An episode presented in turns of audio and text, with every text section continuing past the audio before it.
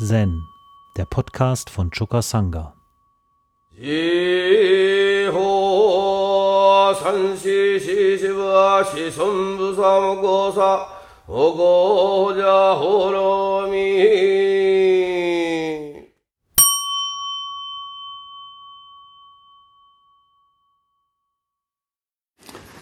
Für die Sazen übenden Schüler des Dharmas ist es wichtig, ein dickes Kissen zu benutzen und sich im Lotussitz zu setzen. Die Kleidung lockernd, die Wirbelsäule streckend und dann den Körper und den Geist in Ruhe bringen. Zähle deine Atemzüge von 1 bis 10 in vollkommener Stille.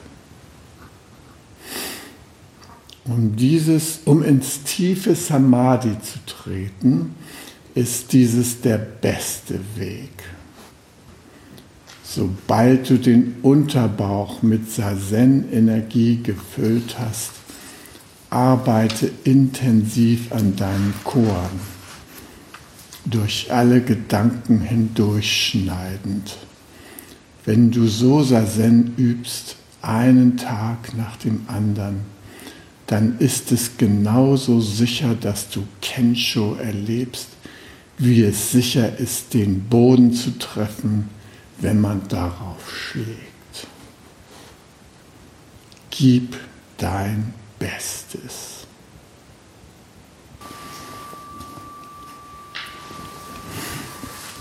Ja,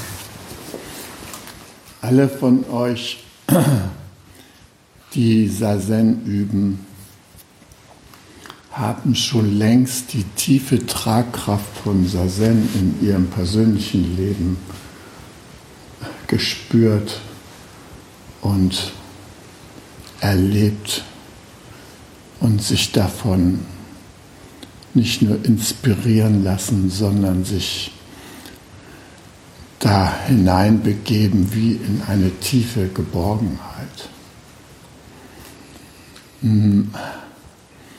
Wir alle sind im Leben unglaublichen Herausforderungen ausgesetzt und manchmal, da denkt man, man wäre wirklich allein mit diesen Herausforderungen und fragt sich, ob man denen standhalten kann. Und wenn man sich dann wieder auf das von Hakuin beschriebene dicke Kissen setzt, im Lotus sitzt, die Kleidung lockernd, die Wirbelsäule streckend und dann den Körper und den Geist zur Ruhe bringt, dann bemerkt man, wie man inmitten dieses Getümmels plötzlich eine Insel der Geborgenheit erreichen kann. Und für viele von uns war dieses Zurückgreifen können auf die Insel der Geborgenheit etwas sehr, sehr Wichtiges, um sich überhaupt durch den Alltag hindurch zu retten, dessen Herausforderungen sie zu meistern hatten. Ja. Mir ist es als Rechtsanwalt mal passiert, dass ähm, ich hineingezogen wurde in einen Fall, wo es um den Vorwurf der Vergewaltigung ging.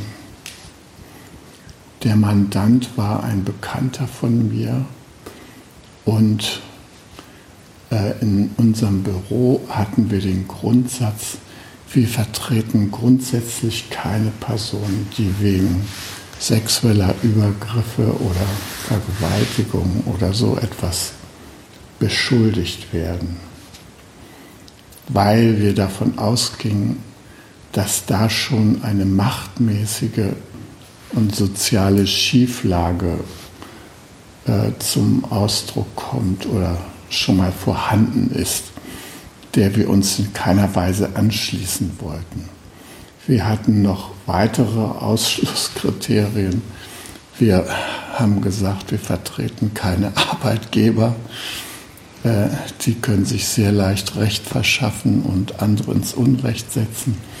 Und wir vertreten keine Vermieter und eben auch keine Vergewaltiger. So. Und nun kommt der Fall auf mich zu, dass sich jemand an mich wendet, äh, der von einer Frau der Vergewaltigung beschuldigt wurde. Und das ist natürlich ein Wahnsinnsvorwurf.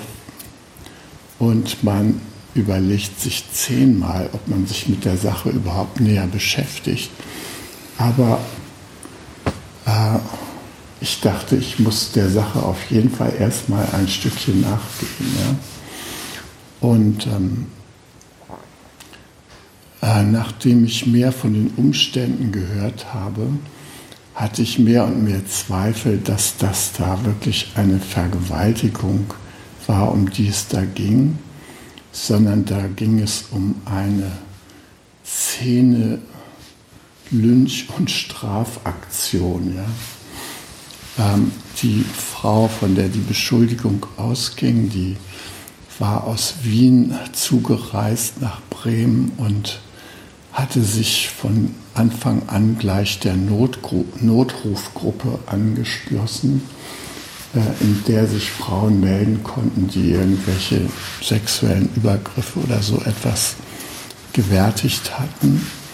Und äh, sie befreundete sich mit äh, meinem Mandanten und äh, der fuhr irgendwie, während die schon zusammen waren, besuchte er eine ehemalige Freundin und damals war das ja so ein bisschen liberaler mit der Liebe, da hat man nicht so streng auf die Partnerschaft geachtet, sondern mehr so auf äh, die Vielfalt.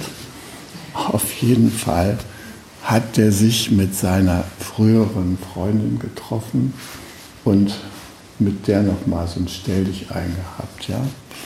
Und dann kam er zurück und zu der Wienerin und die war empört darüber und hat gesagt, so gesehen war ihr sich einlassen auf diesen Menschen nicht wirklich freiwillig. Hätte sie gewusst, dass er sich nochmal mit seiner Alten da einlässt, dann hätte sie sich niemals auf ihn eingelassen. Und es gab so in der Szene so einen Vergewaltigungsbegriff, der war davon geprägt, dass wenn ich mich auf Sexualität einlasse, obwohl ich es eigentlich vom Herzen her gar nicht will, dann ist das Gewalt gegen mich. Und damit war der Vorwurf der Vergewaltigung im Raum. So, und ich war nachdem ich also diesen Hintergrund herausbekommen hatte, ähm, war das für mich eine einigermaßen heikle Angelegenheit, weshalb ich erstmal mit meiner Frau Rücksprache hielt, die damals wahnsinnig aktiv in der Frauenszene unterwegs war und ähm, also wo äh, wo auch ich schon manchmal Leidtragender der strengen Regeln in der Frauenbewegung war, äh, weil es hieß, also bei bestimmten Themen habe ich keinen Zugang, weil ich nun mein Mann bin und verstehe eben von daher grundsätzlich nichts, war mir sehr wichtig, was sie zu dieser Geschichte gesagt hat.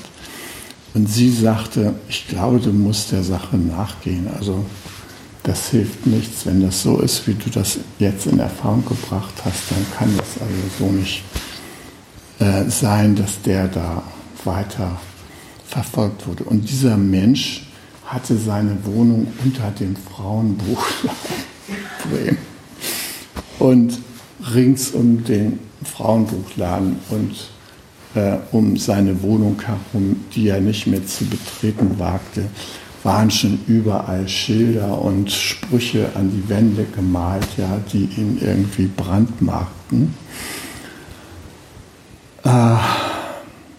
Und ich habe dann gedacht, ich mache auf jeden Fall noch einen astrologischen Test und habe sozusagen für beide Seiten nochmal eine astrologische Auskunft eingeholt, um mir einigermaßen sicher zu sein, dass ich auch alles berücksichtigt hatte.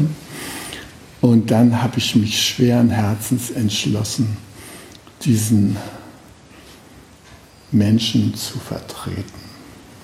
Und kaum habe ich da meine Absicht bekundet, äh, wurde mein Büro ein, angegriffen, äh, die Türen beschmiert, mein Haus ähm, wurde natürlich auch in Mitleidenschaft gezogen und in meiner Umgebung konnte ich auf Schritt und Tritt an den Wänden lesen, linker Anwalt Hattlerpaar verteidigt Vergewaltiger. So, das war so meine Begleit, wenn ich zum Bäcker ging oder sonst so Bioladen, ja. Überall konnte ich den Spruch sehen. Und ähm, eine meiner Angestellten äh, weigerte sich für mich noch irgendetwas zu schreiben. Ja? Also ich wurde richtig voll vor die Brust genommen.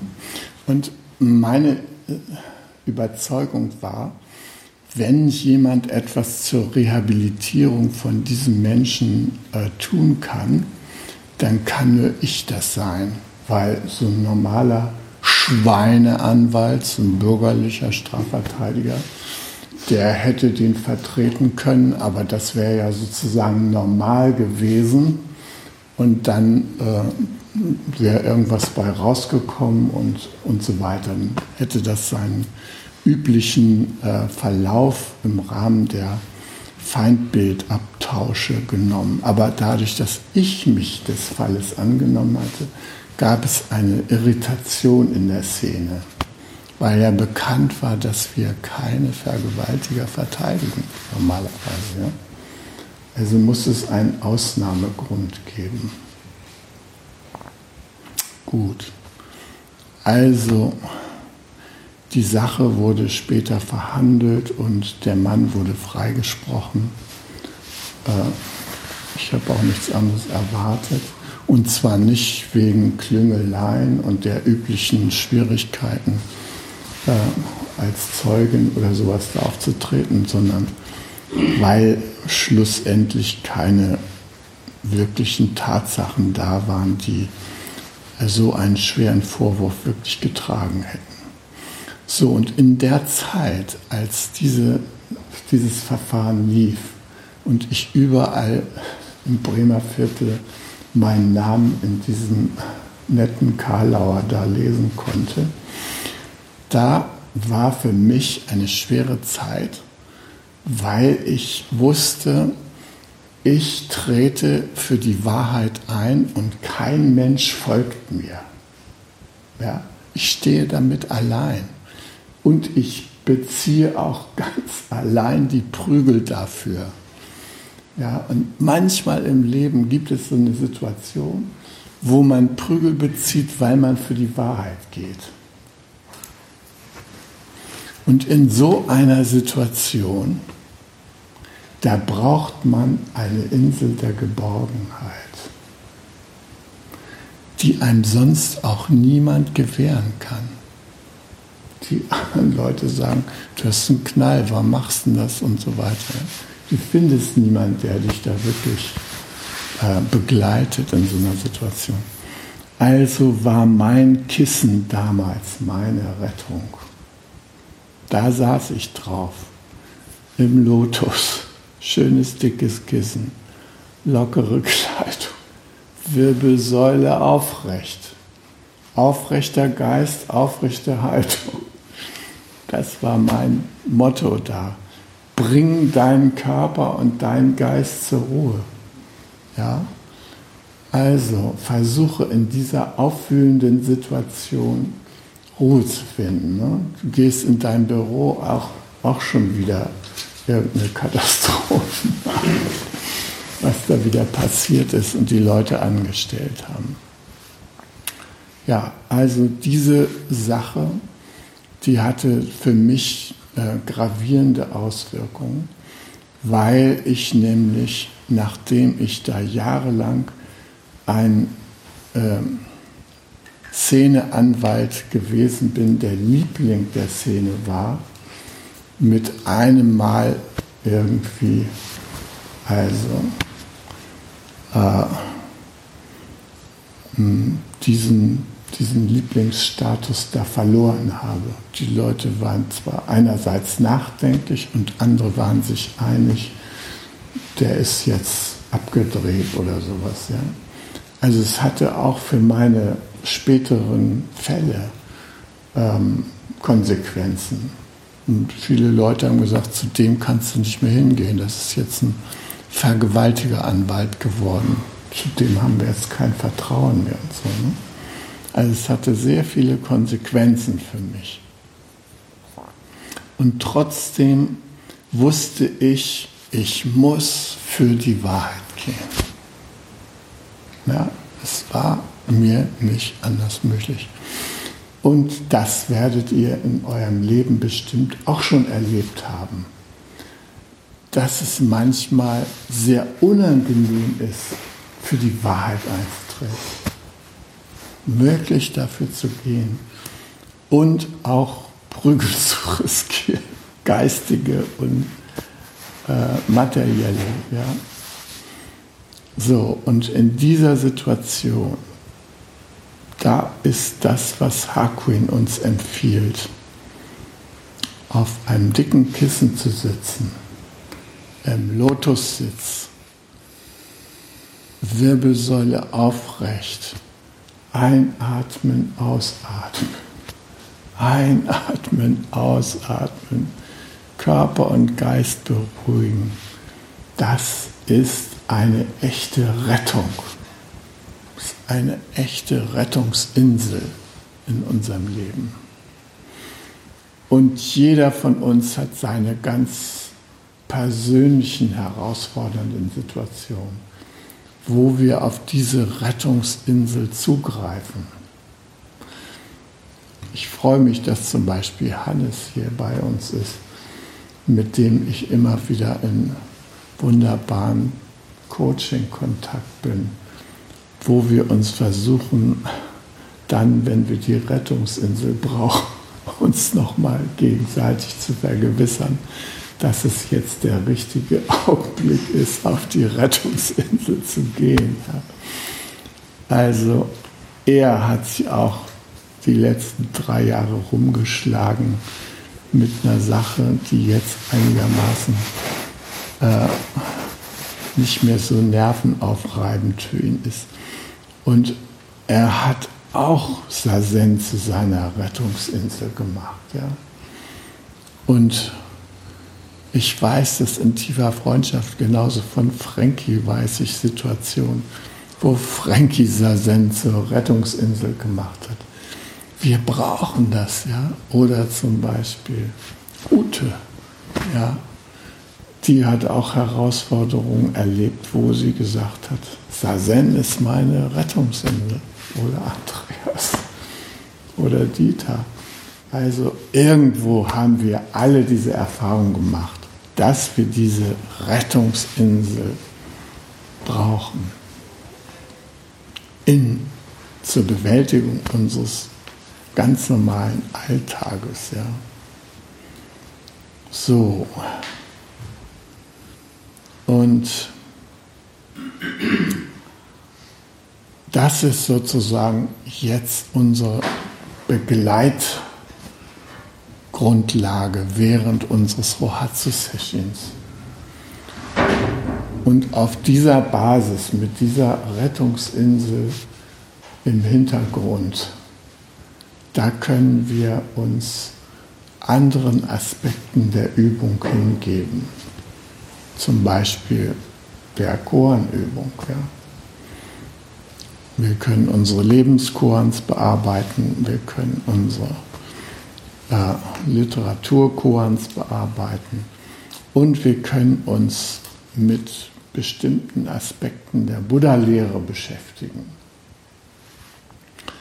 Und ich habe schon im letzten Session äh, angesprochen, die vier Brahma Vihara. Für uns ist es eine Selbstverständlichkeit geworden, uns hinzusetzen, wenn wir in eine kritische Situation kommen. Aber der Buddha sind Menschen begegnet, die diese Möglichkeit überhaupt gar nicht hatten. Beispielsweise ein Brahmane ist ihm begegnet und hat ihn gefragt, äh, was er nur unternehmen kann, damit er dereinst im Brahma-Himmel wiedergeboren wird oder landet. Ja? Dass er da schließlich ins Paradies kommt. Könnte auch jemand aus unserer Kirchengemeinde hier vor Ort sein, ja? der sich an uns wendet und fragt, wie kann ich denn nun sicherstellen, dass ich da ja auch in den Himmel komme? Ich habe mich immer bemüht, ein anständiger Mensch zu sein. Reicht das? Ja? Der Pastor hat gesagt, allein aus Gnade und sonst gar nicht. Ja, ja was mache ich mit so einer Auskunft? Ähm, Gibt es da nicht noch etwas, was ich tun kann? um diese Sicherheit zu fördern, dass ich eines Tages auferstehe und da sitze zur rechten oder linken Gottes. Naja, also die Meinungen, wie man das befördern kann, sind heutzutage geteilt. Der Buddha hat jedenfalls jemand, der gerne in den Himmel kommen wollte, in den Brahma-Himmel, zu Brahma, dem obersten Gott dem hat er die vier ähm, Wohnstätten von Brahma empfohlen im hiesigen irdischen Leben. Gesagt, du kannst schon hier etwas tun, um Brahma näher zu kommen. Und er hat ihm die vier Aspekte des Mitgefühls empfohlen. Er soll sich jetzt schon hier um die vier Aspekte des Mitgefühls kümmern. Die vier Brahma Vihara. Vihara heißt Wohnstätte, ja. Brahma, der Gott Brahma. Also die vier Wohnstätten von Brahma, die können wir schon im täglichen Leben aufsuchen. Und diese vier Wohnstätten von Brahma, die hat der Buddha genannt Metta, das bedeutet Liebe. Karuna, das bedeutet tiefe Anteilnahme. Mudita, das ist die Freude. Und Upeka, der Gleichmut. Diese vier äh, Wohnstätten, diese vier Aspekte des Mitgefühls, die bringen die Menschen dem Himmel näher. Ja, weil sie zugleich die ähm, Praxisorte für das Mitgefühl sind. Das Mitgefühl, das können wir einerseits üben in Meditation, indem wir diese vier Wohnstätten vor uns auftauchen lassen und von diesen vier Wohnstätten ausgehend äh, in der Meditation äh, etwas für uns selbst oder für andere oder für wen auch immer tun. Ja. Wir können aber auch im Leben sozusagen im positiven Samadhi für diese vier Aspekte äh, des Mitgefühls gehen. Nach Auffassung des Buddhas bilden diese vier Aspekte des Mitgefühls eine Einheit. Es ist ein einheitliches Mitgefühl mit vier Ästen sozusagen, vier verschiedenen Bereichen, die aber zusammengehören. Und heute wollte ich mich mal mit dem ersten Bereich beschäftigen, erstmal, nämlich mit Metta oder Maitri, je nachdem, ob du jetzt Sanskrit oder Pali nimmst, ja.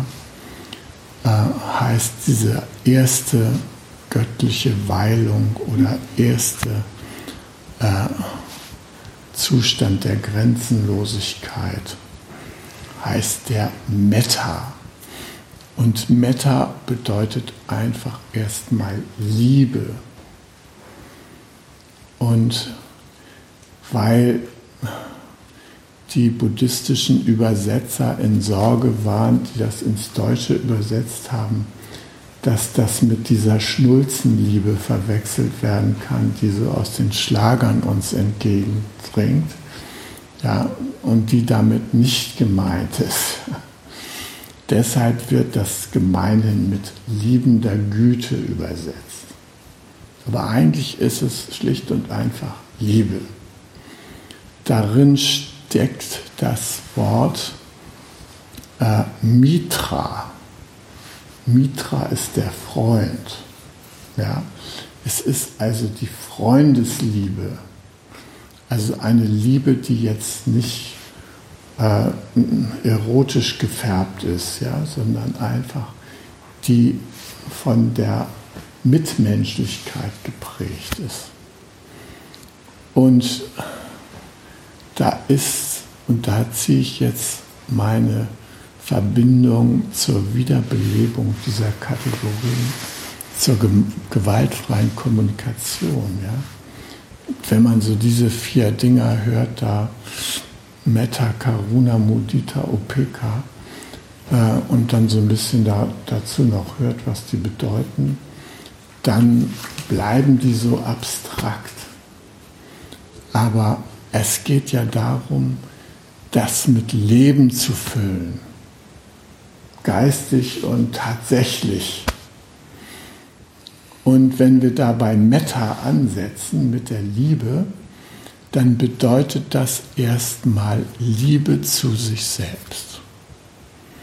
Ohne Liebe zu dir selbst kannst du dir jede Liebe schenken, weil die irgendwie schwach ist und weil sie geprägt davon ist, dass man sich selbst nicht lieben darf, dass das unanständig ist. Und wenn jemand einen anderen Menschen sein, seine Zugewandtheit anträgt und gleichzeitig sich selbst nicht akzeptiert dabei, dann kommt da etwas raus, was klingt nach moralischen Anforderungen und so weiter und was für uns kein wirkliches Geschenk ist, weil wir nämlich den Preis, den moralische Anforderungen an uns stellen, nicht bereit sind zu zahlen. Wer uns liebt und sich selber nicht liebt, sich nicht hinter sich selbst steht, den wollen wir nicht am Hals haben. Der kann so nett sein, wie er will. Wenn er sich uns äh, meint, liebevoll nähern zu müssen, halten wir schon mal so einen Sicherheitsabstand an. Was will der denn? Ja? Der soll sich doch erstmal selber lieben, bevor er irgendjemand anders lieben will. Und das ist total wichtig, äh, gerade in Situationen, wo es etwas heikel ist, ja, und wo wir angegriffen worden sind und dann womöglich liebevoll auf jemand anders zugehen wollen, da merken wir es ganz genau.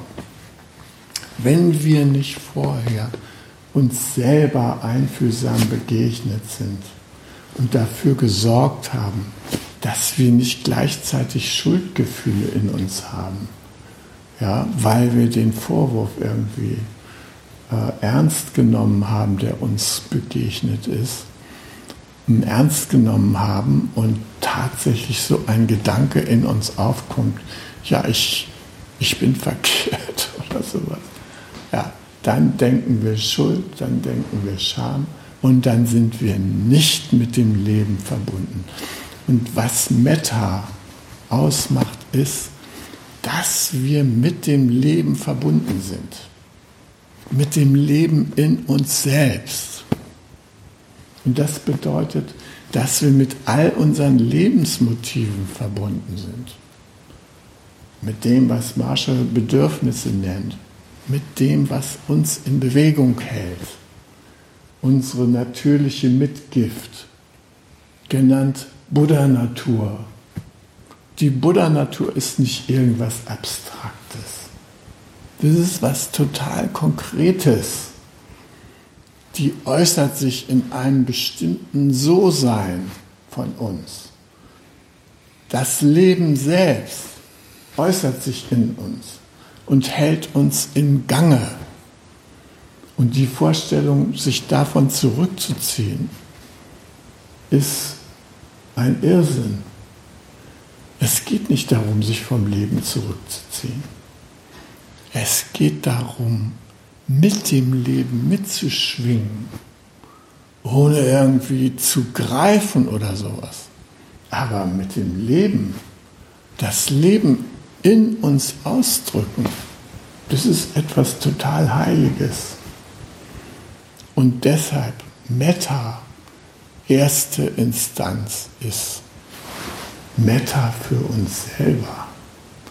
Wer kein Metta für sich selbst empfindet, der soll bloß die Finger davon lassen, anderen Leuten irgendwas an Zugewandtheit bieten zu wollen. Ja, ja also wir brauchen diese grundlegende Selbstakzeptanz. Wenn die nicht da ist, dann können wir nicht in Richtung bedingungslose Liebe loslegen. Das ist die Basis dafür. Ja. Und deshalb Ja zu sagen zu dem Ensemble unserer Beweger, das ist erstmal wichtig. Das Ensemble der Beweger ist etwas anderes als das Ensemble unserer Strategien, die wir einschlagen, um unseren Bewegern zu folgen. Ja? Wenn wir etwas tun wollen, wie Nähe suchen oder ein anderes Bedürfnis verfolgen, ja, dann schlagen wir naturgemäß irgendwelche Strategien ein. Mit diesen Strategien können wir scheitern in dem Sinne, dass wir eine Strategie einschlagen, die nicht zur Erfüllung unseres Bedürfnisses beitragen. Du willst mit deinen Kindern in Urlaub fahren, du möchtest dein Bedürfnis nach Fürsorge und Austausch und familiäre Harmonie irgendwie fördern. Ja? Und du schlägst deinen Kindern vor, wir fahren zu Oma Zwei sagen gleich, nee, zu Oma will ich nicht mehr hin. Das war das letzte Mal so schrecklich. Die hat auf Schritt und Tritt gesagt, ich soll die Ellbogen nicht auf den Tisch aufstützen und hatte alle möglichen Verhaltensregeln für mich. Bei Oma macht die Landschaft ja schön sein, aber zu Oma, nee, Ferien machen, das will ich nicht. Ja? So, was machen wir da? Ja, also wir haben eine Strategie eingeschlagen, die möglicherweise nicht zur Erfüllung unserer Bedürfnisse nach Harmonie, guten Kontakt zu unseren ähm, Kindern oder sowas beiträgt, ja, sondern irgendwie dem widerstreitet. Na, wir haben den, jetzt geht der Streit los, ist Oma akzeptabel oder nicht und so weiter. Naja, also da sind wir dann gefordert, für Oma in Werbung zu treten und gleichzeitig für unsere Kinder. Und weiß der Himmel was alles. Ja. Also mit den Strategien, das ist der heikle Bereich. Ja, aber was dahinter steht, unsere Grundintention, nämlich für unser Buddha-Natur einzutreten, für bestimmte konkrete Bedürfnisse zu gehen, das ist total wichtig, dass wir damit im Reinen sind, dass wir dazu stehen, dass wir für uns gehen. Ja, sogar mit einer bedenklichen Strategie gehen. Also manche Leute, die können sich nicht entscheiden, welche Strategie sie nun einschlagen sollen zur Erfüllung ihres Bedürfnisses. Ja, die eiern ewig rum. Die möchten die genau richtige Berufsentscheidung für ihr Leben treffen. Ja?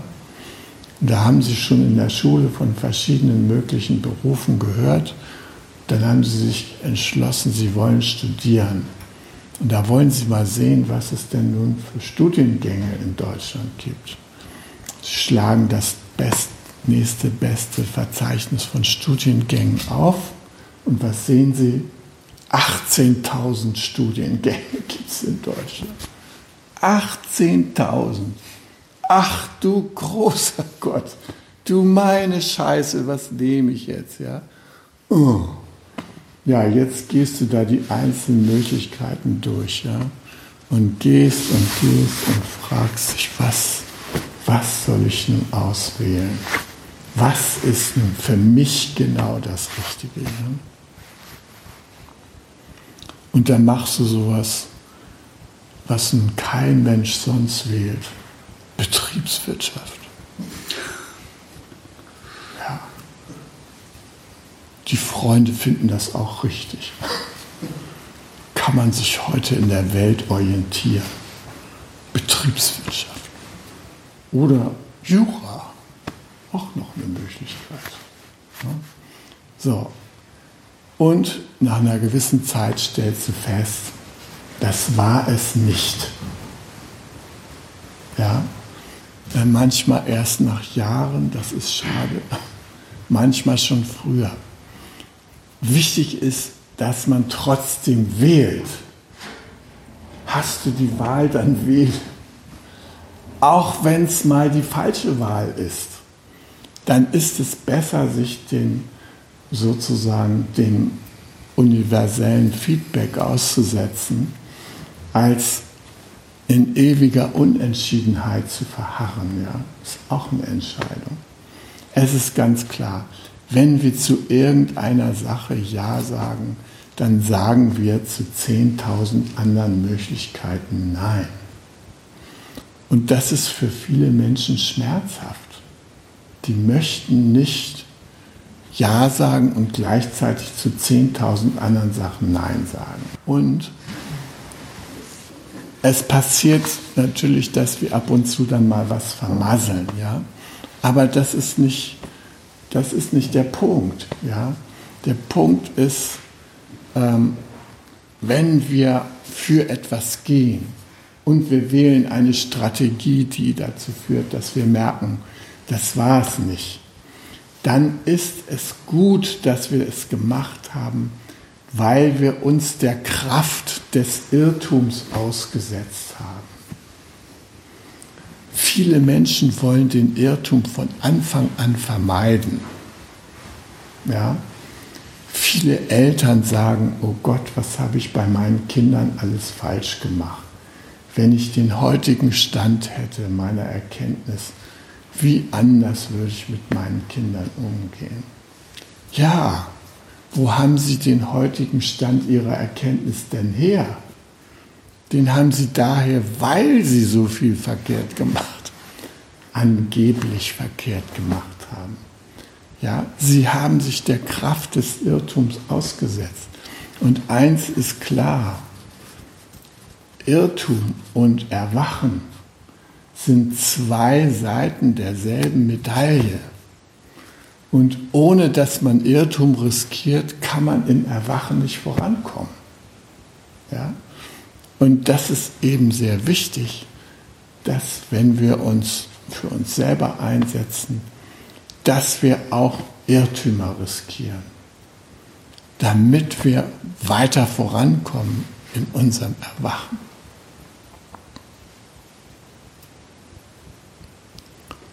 Ja, wenn ich mir dann schließlich genügend Einfühlung gegeben habe, dann bemerke ich, dass mich eine tiefe Bereitschaft erfasst, mich mit den anderen Lebewesen zu verbinden.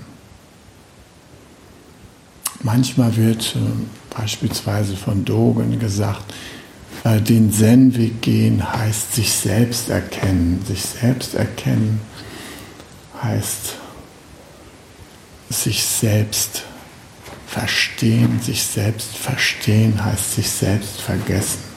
Sich selbst vergessen heißt mit allen Wesen in Harmonie kommen. Also dieses so für sich selber zu sein, für sich selber zu gehen, sich selber zu lieben, sich selbst zu akzeptieren, ist eine Voraussetzung dafür, mit allen Wesen in Harmonie zu kommen. Und das passiert an dieser Stufe Metta, Liebe, dieser ersten, dieser ersten Station der vier Aspekte des Mitgefühls.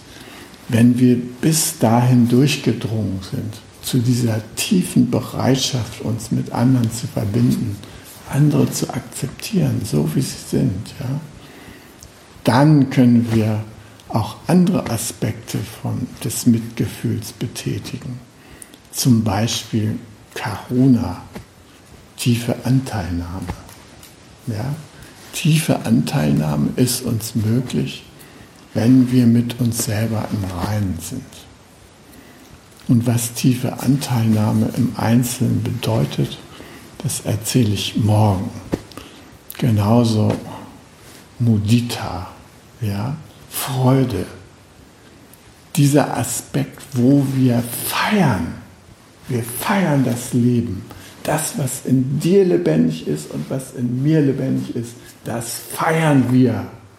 Und wir finden auch Wege, dass wir beide was zu feiern haben. Nicht nur ich und du sitzt in der Tonne. Nee, das ist kein schönes Feiern. Ja, das hört sich immer so an. Was hat er für seine Karriere getan und so weiter.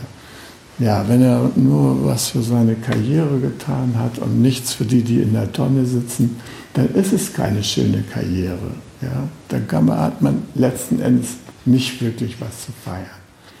Feiern können wir eigentlich nur, wenn wir das Leben in jedem Menschen ehren. Ja? Wenn wir uns gemeinsam freuen daran, dass wir den Bewegern des Lebens ausgesetzt sind und mit ihnen gehen und schlussendlich auch Upika, der Gleichmut, das ist auch ein sehr wichtiger Aspekt des Mitgefühls. Ja, weil wir nämlich aus dem Überschwänglichen, was natürlich mit dem Leben feiern auch verbunden sein kann, und dass man es immer wieder haben will, dass man da einen Schritt zurücktreten kann und das Prozesshafte des Lebens erkennen kann und den Wellenschlag des Lebens. Ja, wir identifizieren uns manchmal mit der Welle, auf der wir selber gerade schwimmen. Und äh, das kann eine etwas zu enge Sicht der Dinge sein. Ja? Äh, mit UPK, da kriegen wir einen Blick für den Ozean, auf dem diese Welle rollt.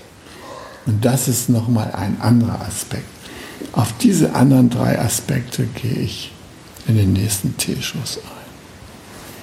Deshalb hier erstmal Schluss. Also Metta, liebende Güte, das ist etwas, was wir erwerben können, wenn wir uns auf unser Kissen setzen, wie Hakuin empfiehlt. Und die erste Stufe ist sei nett zu dir selbst, dann kannst du immer noch nett zu anderen sein. Hi. Zen, der Podcast, ist eine Produktion von Chokasanga e.V. in Kooperation mit dem Podcaststudio Paderborn.